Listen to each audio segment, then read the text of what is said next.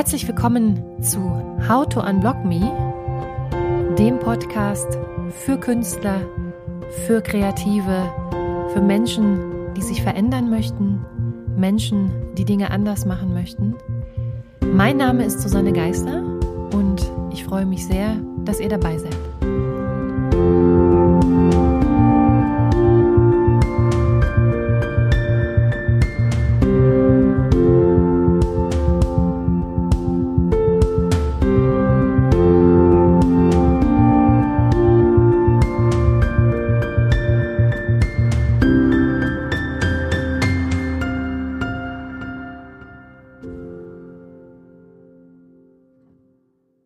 Herzlich willkommen zurück zum Podcast How to Unblock Me.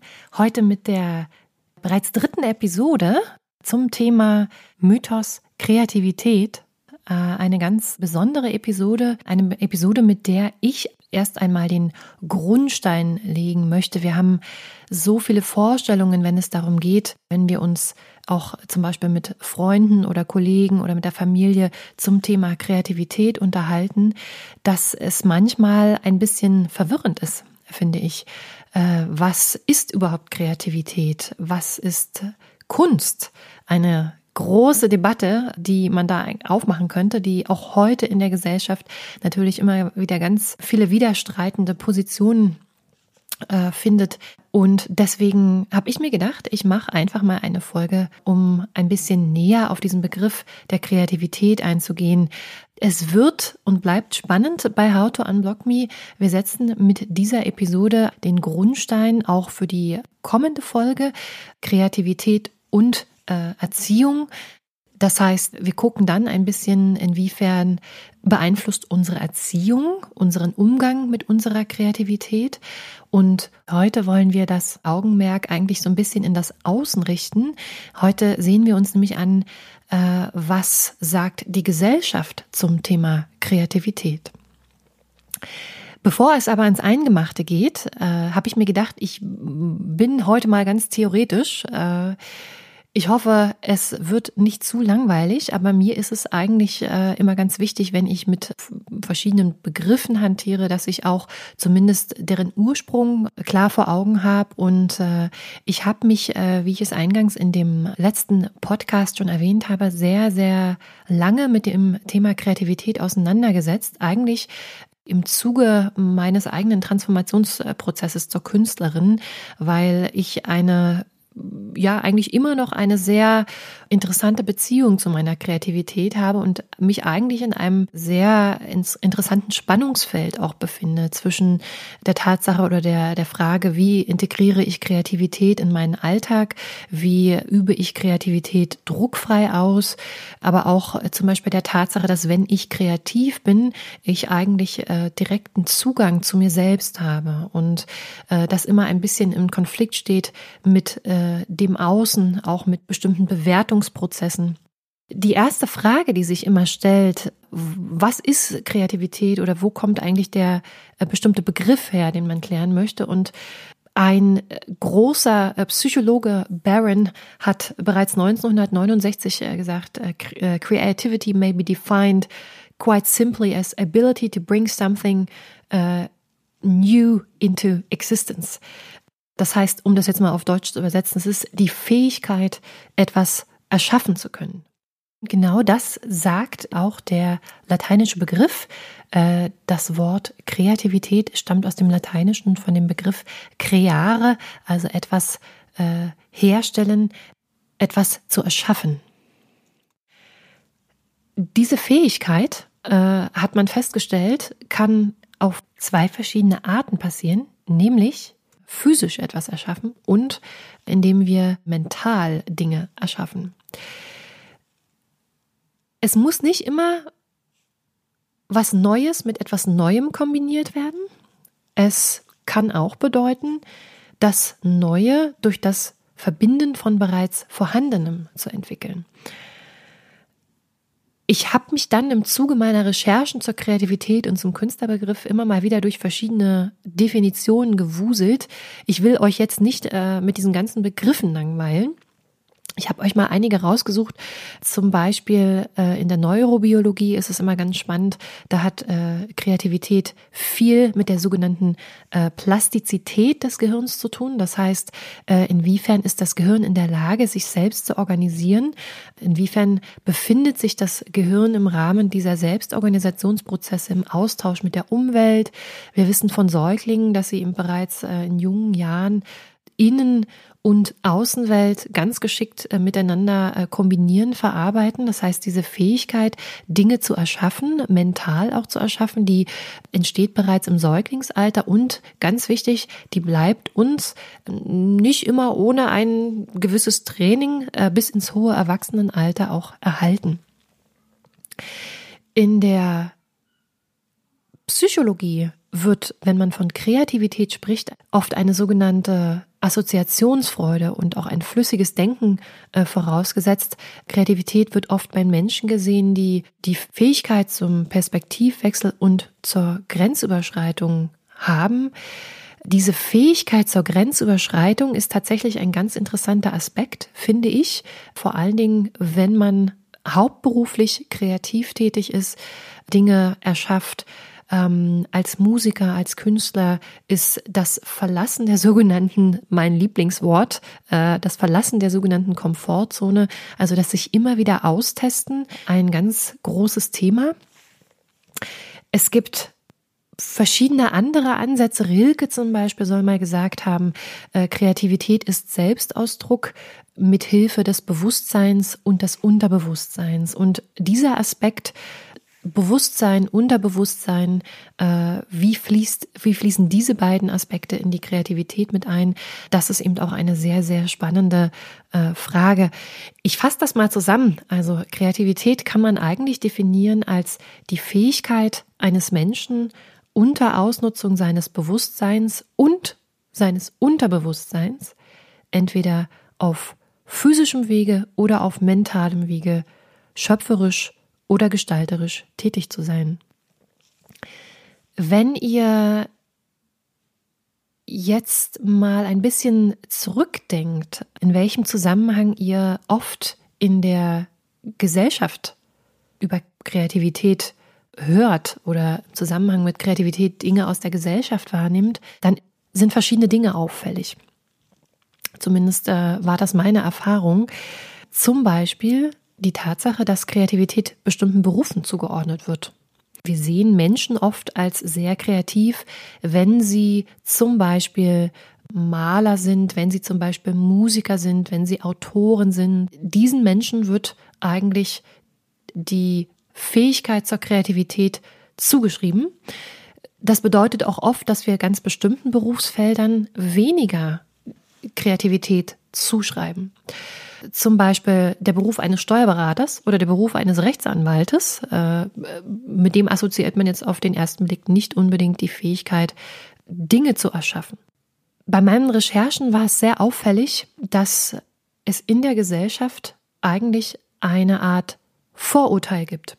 Und dieses Vorurteil beruht ein bisschen auf einem fehlerhaften Verständnis von Kreativität, äh, nämlich der Tatsache, dass Kreativität oft gleichgesetzt wird mit dem Wort Kunst. Das heißt, diese Verknüpfung, dass äh, Kreative in bestimmten Berufen zu finden sind, hat mit eigentlich mit unseren, ein bisschen mit unserer Gesetzgebung zu tun. Und zwar bezeichnet man als Kunst nämlich alle Werke, die nach unserem heutigen Gesetzesverständnis, nämlich zum Beispiel dem äh, Künstlersozialversicherungsgesetz, den Bereichen der Musik, der bildenden Kunst oder der darstellenden Kunst zugeordnet werden können. Das heißt, alles, was in diese Bereiche reinfällt, alle Dinge, die erschaffen werden und die in irgendeiner Form diesen drei Bereichen, nicht abschließenden Bereichen zugeordnet äh, werden können, die werden gemeinhin als äh, Kunst bezeichnet. Was dahin passiert in der Gesellschaft, und das finde ich immer sehr äh, interessant, was dann passiert ist, dass oft Kreativität, es ist wie so eine mathematische Gleichung, gleich einem Berufsfeld was nach dem Künstlersozialversicherungsgesetz definiert ist, zugeordnet wird. Und diese Berufsfelder sind sehr oft in der Gesellschaft als die sogenannte brotlose Kunst assoziiert. Wir wachsen auf mit einem Verständnis äh, von Kreativität, das assoziiert wird mit den Berufsfeldern und diese Berufsfelder sind zudem gesellschaftlich negativ belastet. Sie werden als brotlose Kunst äh, angesehen, als Kunst, die keinen Verdienst einbringt, als Kunst, von der man nicht oder als Tätigkeit, von der man nicht überleben kann. Es ist ganz interessant. Äh, ich kenne eigentlich keinen aus meinem Bekannten- oder Freundeskreis, auch bei denjenigen, die äh, jetzt erfolgreiche Künstler sind, die Eltern hatten, wo der eine oder andere mal gesagt hat, auf jeden Fall solltest du es mit dem Schreiben versuchen. Ich meine, da liegt doch das ganze Geld. Ich denke, wir haben alle keinen oder kaum Eltern gehabt, die uns darin bestärkt haben, Künstler zu werden, selbst wenn wir relativ früh äh, künstlerische Neigungen oder Neigungen im Bereich Kreativität gezeigt haben, so sind das oft Tätigkeiten oder Situationen gewesen, die von unseren sozialen Bezugspersonen in der Hinsicht nicht so bestärkt wurden, dass man daraus eine Profession äh, ableiten konnte. Dieser Art Bias, dieser gesellschaftliche, dieses gesellschaftliche Vorurteil, äh, Kreative sind nur in bestimmten Berufen zu finden und diese Berufe sind auch noch brotlose Kunst, ist eine sehr ungünstige Ausgangsvoraussetzung vor allen Dingen für Menschen, die natürlich Ambitionen haben, äh, ihr Geld mit äh, den äh, Künsten zu verdienen, ihr Geld mit äh, zum Beispiel dem Schreiben oder dem äh, Komponieren von Musik zu verdienen. Es gibt da ein bisschen einen einfachen Ausweg. Ich hatte in einer der letzten äh, Podcast-Folgen schon das Buch der unglaublich großartigen Julia Cameron erwähnt. Äh, Julia Cameron, die Autorin von Der Weg des Künstlers. Äh, Julia Cameron hat mal gesagt, we are not just painters, we are not just musicians, we are not just writers, we are creatives. Äh, Julia Cameron geht davon aus, dass wir eben nicht nur Maler sind oder Musiker oder Autoren, sondern dass wir alle Kreative sind. Sie hat in der Tat eine sehr, wie ich finde, sehr gesunde Einstellung oder einen sehr gesunden Ansatz zum Thema Kreativität. Sie hat nämlich folgende These, und zwar, dass wir Menschen auf der Welt sind, um kreativ zu sein. Hört sich erstmal ein bisschen seltsam an, ist aber, äh, wie ich finde, eine ganz, ein ganz toller Ansatz, um sich auch später im, äh, beim kreativen Arbeiten, aber auch äh, in äh, anderen Situationen immer wieder, äh, ich nenne das immer zurückzuholen, also äh, bei sich zu sein. Menschen sind auf der Welt, um kreativ zu sein. Das ist eine urmenschliche Eigenschaft. Sie sagt aber auch darüber hinaus, dass wir, wenn wir uns in dieser urmenschlichen Eigenschaft Dinge zu erschaffen, Ideen zu haben, Dinge miteinander zu verknüpfen, blockieren, dann ist das eigentlich ein pathologischer Zustand. Also ein Zustand, der darauf hindeutet, dass etwas nicht in Ordnung ist. Und äh, in diesem Buch, äh, das wie gesagt in einem der nächsten Podcasts auch Thema sein wird, äh, gibt sie ganz wundervolle Tipps, äh, Möglichkeiten, Tools, um den inneren Künstler, den ein jeder in sich trägt, so geht Julia Cameron davon aus, äh, wieder zu reaktivieren.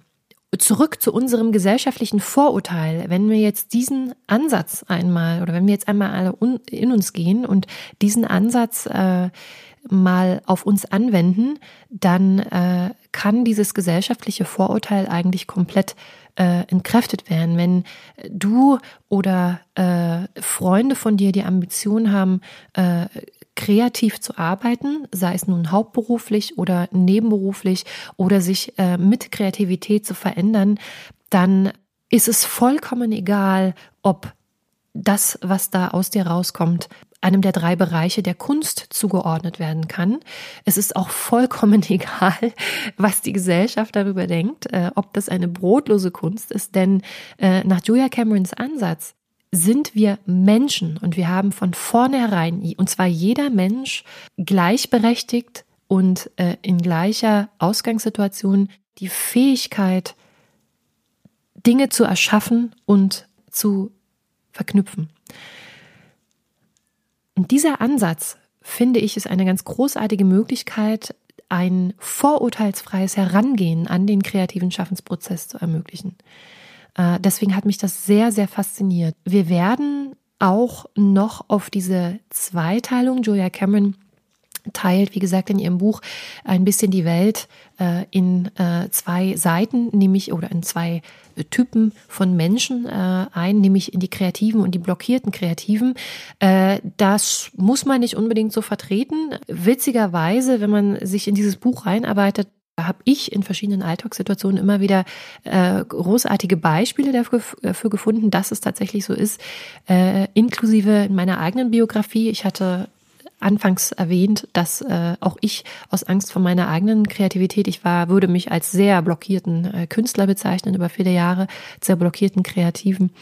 Äh, auch ich habe mich äh, viele Jahre im Schatten anderer Künstler aufgehalten, äh, aus Angst vor meiner eigenen Kreativität und habe mich immer wieder blockiert oder bin verschiedenen Blockaden erlegen. Insofern war dieser Ansatz von Julia Cameron eine ganz äh, großartige Möglichkeit, mich zu entblocken.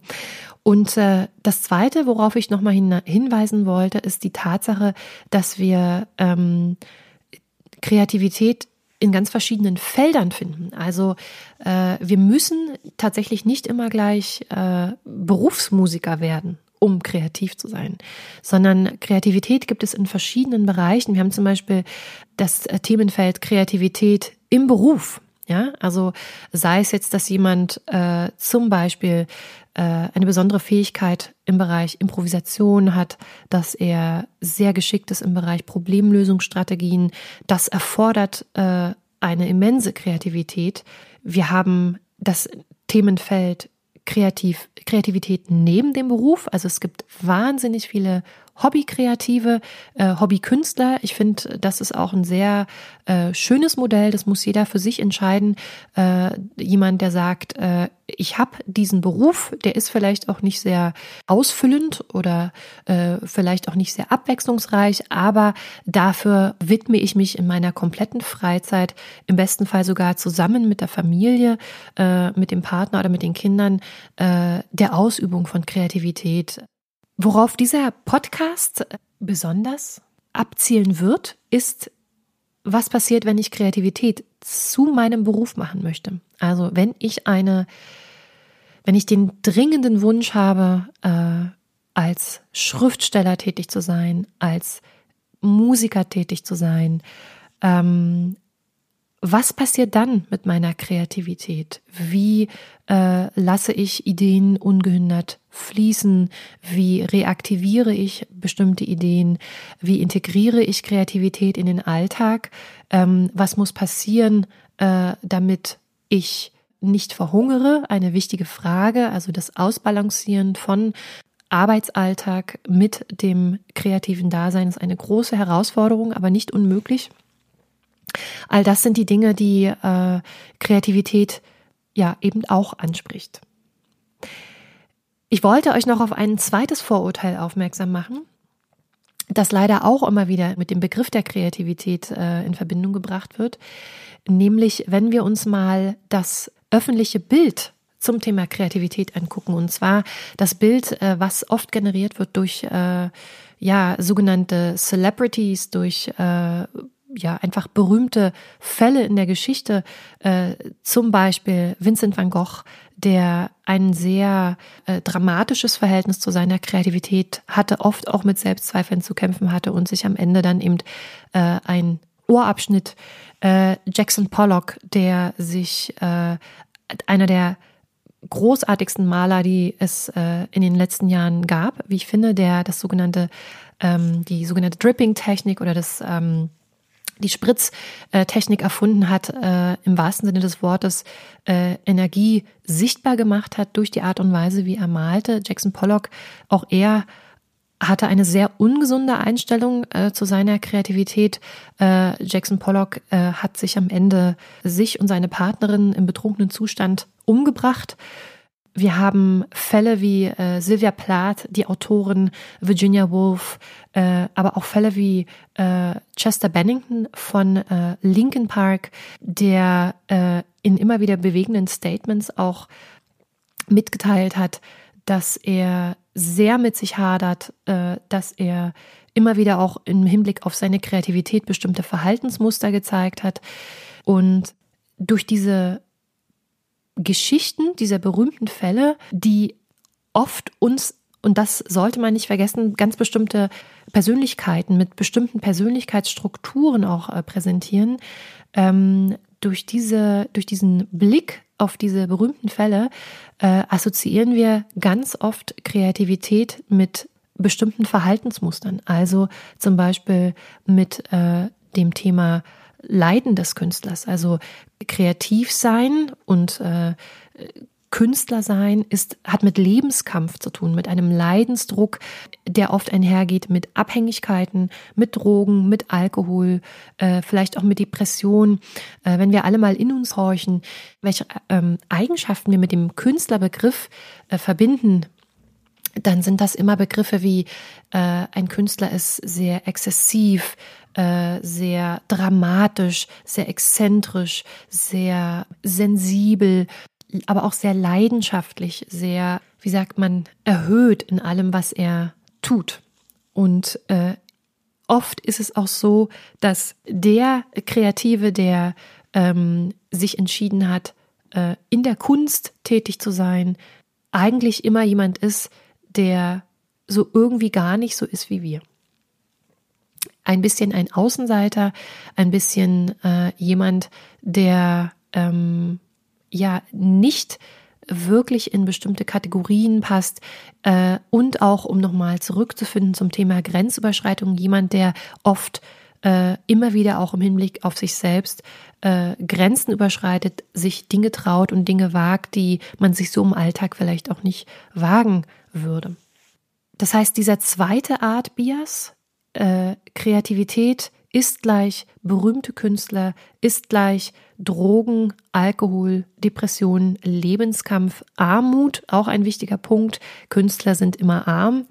Äh, das ist ein gesellschaftliches Vorurteil, äh, das man aber ganz einfach, hm, wie sagt man, widerlegen kann, indem man sich vor Augen führt, dass diese Biografien, die man dort äh, präsentiert bekommt oder die einem vermittelt werden, auch äh, durch verschiedene ähm, in der Öffentlichkeit stehende Personen, dass diese Biografien Einzelfälle sind, dass äh, diese Verhaltensmuster nicht Teil des Künstlerdaseins als solches sind, sondern dass sie Ausdruck und manchmal auch Symptom für Instabilitäten in der Persönlichkeit desjenigen äh, sind.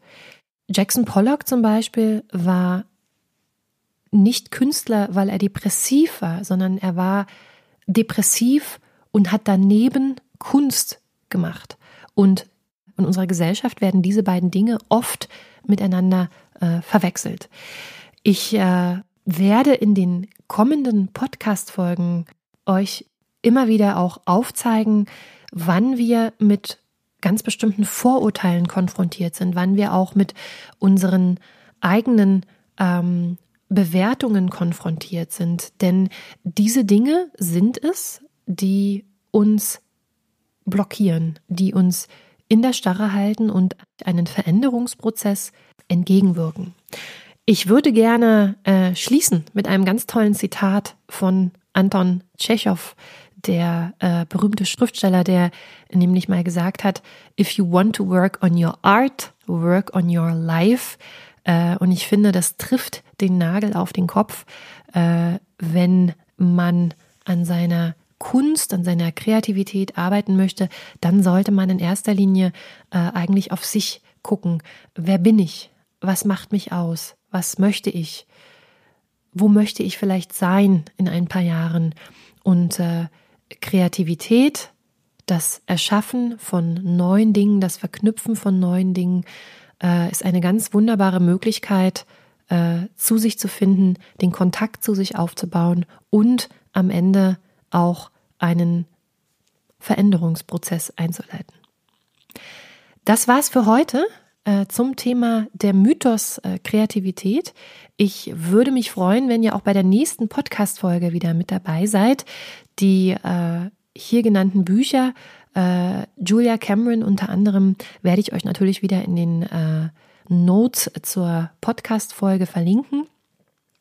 Nächste Woche geht es weiter mit dem Thema äh, Kreativität und Erziehung. Dann gucken wir uns an, äh, inwiefern unsere Erziehung und die Art, wie wir aufwachsen, unseren Umgang mit unserer Kreativität beeinflusst. Und ich würde mich freuen, wenn ihr auch dann wieder mit dabei seid.